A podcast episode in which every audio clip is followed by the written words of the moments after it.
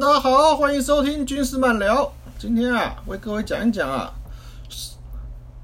因为啊，在台湾呐，每个男生啊都要服兵役啊。不过，不管是三年、两年，对不对？路易特就三年嘛，然后一以前都两年嘛，一年十个月啊，变一年，然后到现在四个月啊。不管怎样，还是要入营啊，服役啊，时间的长短呢，那个我们不提。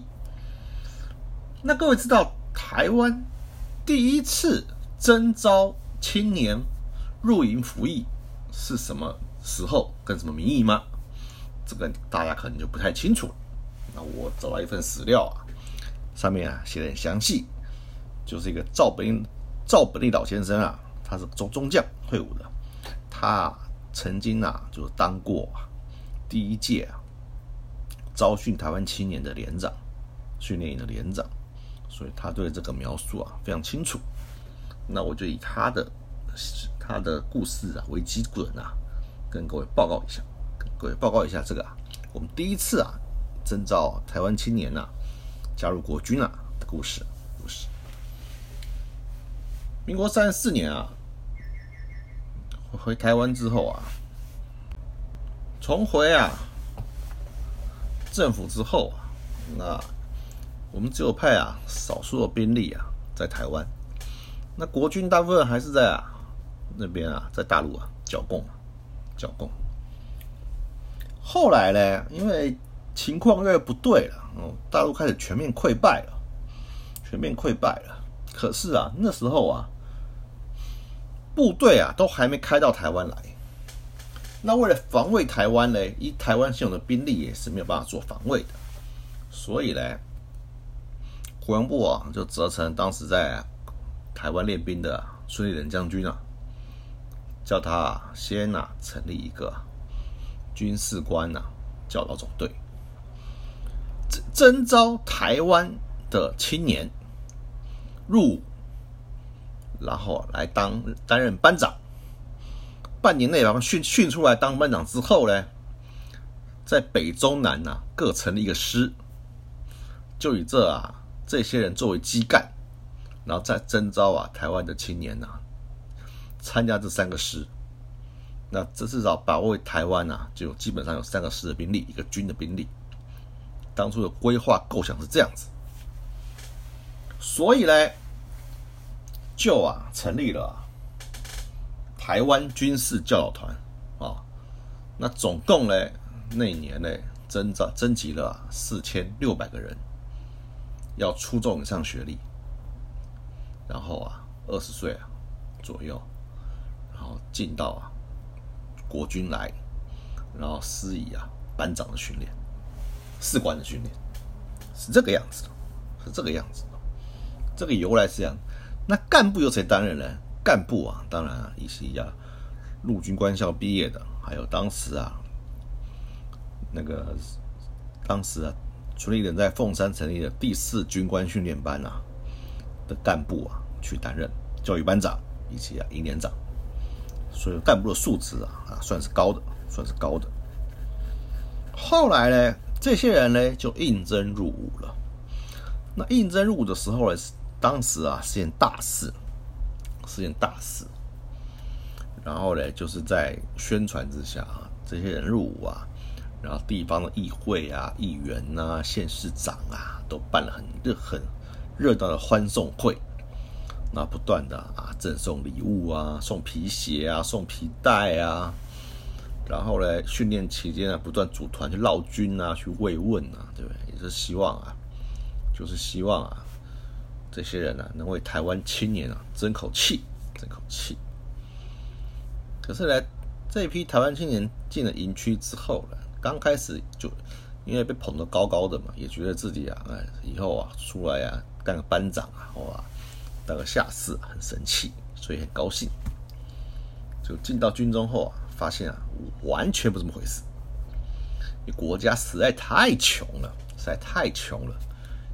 各位想看，在日据时代啊，能读到初中啊，家里一定很有钱，一定是不错的人家，对不对？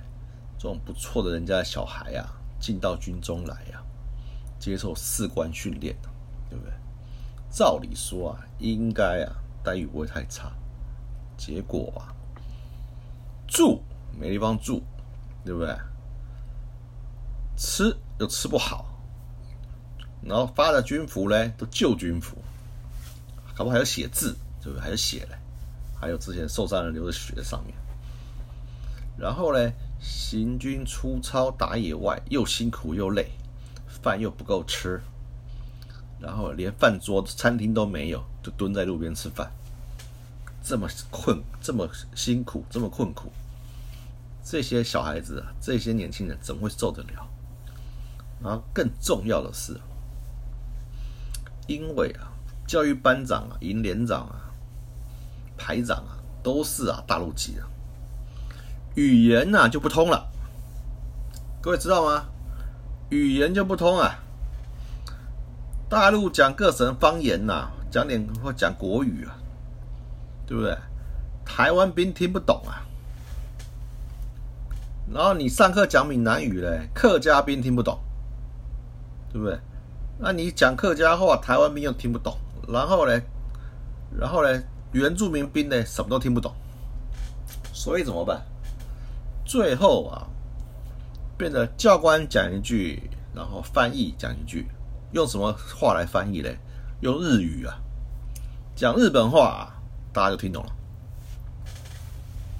所以啊，半节课就变成一节课，因为都在翻译，不断的翻译，才听得懂啊那些啊上课的科目，对不对？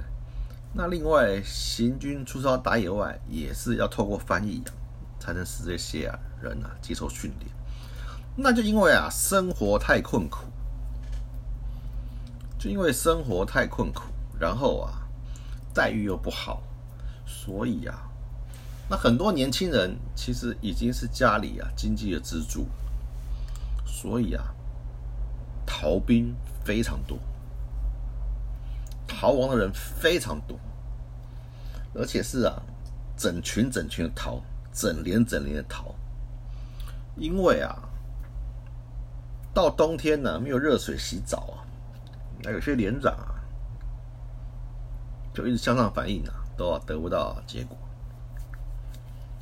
那那只好啊，就说带阿兵哥带队啊去啊街上啊洗洗热水澡，去租那个公共浴室来洗。就在这种空档啊，有个连呐，全连带去洗澡，结果啊，就趁洗澡的空档，一个晚上逃了三十九个兵。就跑了三九个，这些人呐不跟你客气了，不跟你客气了。然后因为是台湾呐，后来啊才慢慢慢慢抓回来。那每天逃啊，甚至于啊一个营啊逃了半个营。而且你逃亡回家，家里啊会把你掩护，会把你掩护，因为知道啊，给给国民政府当兵啊不好，太苦。太苦，太苦。然后呢，新军呢，他们叫自称新军嘛，对不对？其实要求还是蛮严格的哦，严禁啊干部对台籍的新兵啊打骂，就不可以打骂教育。你以前呐都要打都要骂，很很会打嘛，所以就不能打，不能打。所以呢，为了成立这个成功军呐，所训练出来干部啊。这四千六百个干部啊，就要成为这个军的基干。可是啊，实在是啊，新兵训练实在太苦了。因为新兵啊，分子也很复杂嘛，对不对？有黑社会啊，青年流氓啊，无业失无业青年啊，原住民啊，无渔夫啊，有有势力的权贵子弟啊，子弟啊，这种啊，都要需要不断的慰劳。然后鼓励他们不要逃跑，逃跑，然后常常啊就逃兵，不然就绝食抗议，不吃饭，不好吃嘛，不然就闹营，对不对？什么叫闹营呢？就是啊关灯打干部，常这样干。他们就啊，所以刚刚讲了，借口冬天没有热水洗澡啊，就要赶快啊，对不对？一个连出去啊洗澡啊，那跑光了，跑光了。所以啊，所以啊，在这种大前提之下，没有用啊。那经费啊、服装啊、假假期啊这些问题啊，其实啊，半班的干部啊，甚至于孙立人将军啊，台湾防守司令啊，都没有办法解决，因为我们的资源太有限，太有限。后来啊，后来怎么办呢？开训完之后啊，然后准准备要结训的时候，因为半年嘛。就风风声又传出来了，成功军啊，没有单位敢当班长，没有单位敢当班长，因为啊，成功军还没成立嘛，他们都快结训了，那怎么办呢？那就说那放他们回啊，放他们回原原驻地啊，就训练完之后啊，放他们放他们原驻地，回原驻地啊，实施啊民众的主训，就是啊。去啊，编组训练民众这些啊军事设施、军事素养，让他们可以啊协助来做啊防卫台湾的工作，参与啊保卫战。所以啊，所以啊，这些兵听了之后就很高兴，因为可以不要在军营里了，不要在军营里。然后啊，就啊，这四千六百人啊，就觉得啊，国家发的东西不够好，军服不够穿，便代表啊，向各县市政府啊，陈情找关系托人情，发动议员呐买鞋子做军服，呵 呵很厉害啊。所以啊，他们啊就啊，回到啊原家里面啊。回到啊原原住地区啊，干嘛呢？去主训民众。结果啊，不主训还好啊，一回去啊，乱七八糟。为什么呢？第一个，他主训民众啊，常常会跟啊地方的驻军啊冲突，因为地方的驻军啊跟他们啊，第一个言语不通，言语不通，然后呢？那些老兵怎么看起这些蔡班长呢？而且他们又没有挂下士，还是那也不是兵，还是学兵这种身份，所以地方的驻军啊，就跟他们啊，常常啊起争起争执，起冲突，然后啊，然后啊，而且啊，主训呢不得法，对不对？虽然有派干部啊，那旁边辅导啊，可是啊。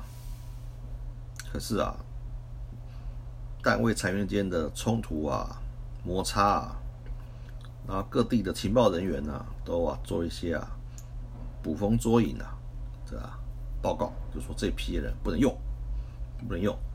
然后大陆来的部队呢，看到这些啊，因为他们去跟议员要了要了很多补给品嘛，啊，军服是新的，皮鞋是新的，包腿是新的，所以大陆来那兵啊就很嫉妒他们，很嫉妒他们，那就。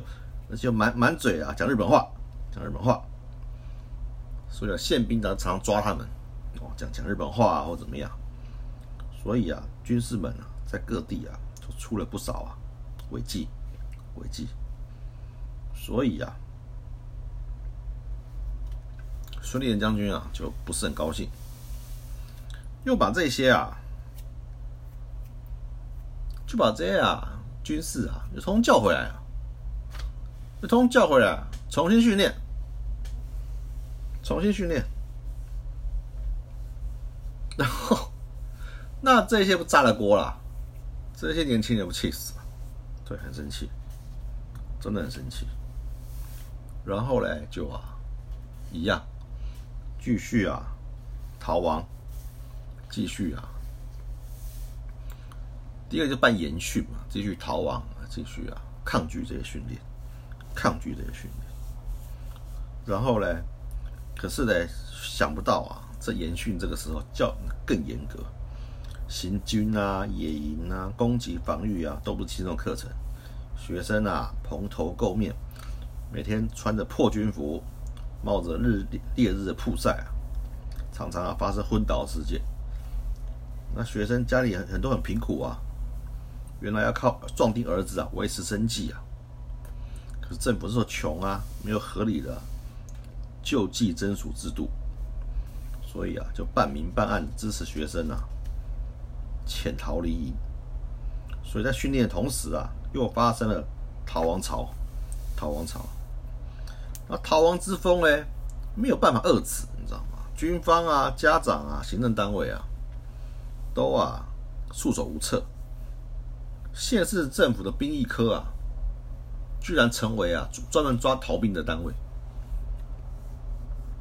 所以啊，只能改啊柔性的对策，一批批啊慰问团呐，来自各县市、各议员、各大专院校、妇女团体，尤其省议会，当时的省议员呐、省议长啊黄朝琴呐，还啊大声疾呼啊，各位军士要为台湾年年轻人争面子。对不对？在国家危急啊日渐好转的时候啊，正需要大家尽军人天职，服从命令，不？要丢啊台湾的脸。可是啊，言者谆谆啊，听者渺渺，究竟逃跑了多少啊，也没搞清楚。大家只能判断了，大概啊跑了，因为招了啊四千六百人吧，大概跑了啊五分之一左右，超过九百人。所以啊，就啊很丢脸，然后也没有办法，无可奈何。可是呢，到了他们要结训的时候啊，成立啊补训营，号号召啊逃兵归队，逃兵归队，那陆陆续续啊回来归队的达到八百人，你看逃了多少人？所以啊，这件事情那时候震惊了国军啊，就觉得台湾省的青年呐不可靠，不可靠。这不仅啊台湾军事教导队的失败，也是啊是一道国家在台征兵的政策成败。所以啊，完全以台湾士兵啊成立啊一个军的构想啊，受到了考验，受到了考验。然后呢？可是呢，当时外在环境呢也转变了，因为大陆全面溃败啊，大陆全面溃败啊，我们所有溃败的军队啊，都逐渐了向台湾集中，向台湾集中。所以啊，你这样集中之后啊，一时之间啊，兵源呐不予匮乏，不予匮乏，那又发生了，兵源不匮乏了，装备当然那没办法讲，对不对？那是否还在成立一个新军啊？成功军啊？有有无必要啊？啊，就引发讨论。而且啊，这批人呢表现啊确实不好，确实不好。所以啊，所以啊，就想办法解套。怎么解套？第一个，你成功军成立不了，他们不可能就去当班长嘛。那如果是一般部队当班长的话，语言不通，然后年纪又轻，对不对？那大陆的老兵更不理他们嘛，对不对？所以这批人到时候要这批人要怎么处理呢？要怎么处理呢？所以啊，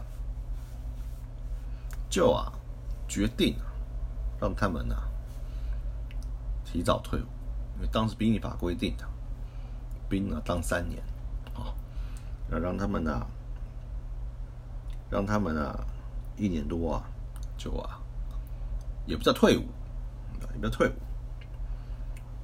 因为政府不让，也没有办法让他们当嘛，让他们归休啊，就是归回归家里啊去休息，去休息，那就也自认为就是反正也就是提前退伍了，就提前退伍了。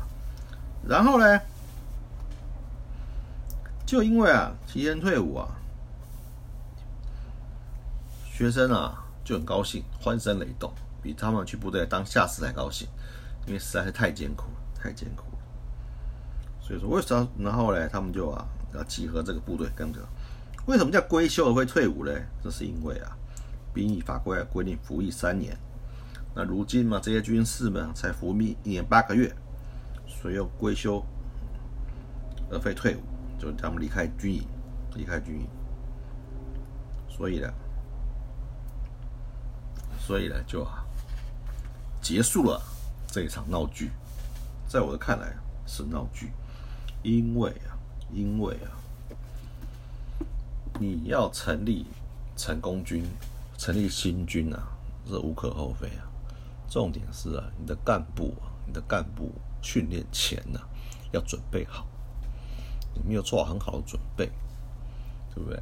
你的呃服装哦、教具、枪支、弹药、粮饷都没有准备好，就匆匆上阵，那把这些年轻人呐召集进来啊，召集进来啊，你也没给他们，也没有缺给他们赞。也不会让他们更重要是连语言都不通，连语言都不通，还要靠日语啊的翻译啊，来呀教他们基本教练。这样子的军队啊，这样的军队啊，怎么能打仗呢？怎么能打仗呢？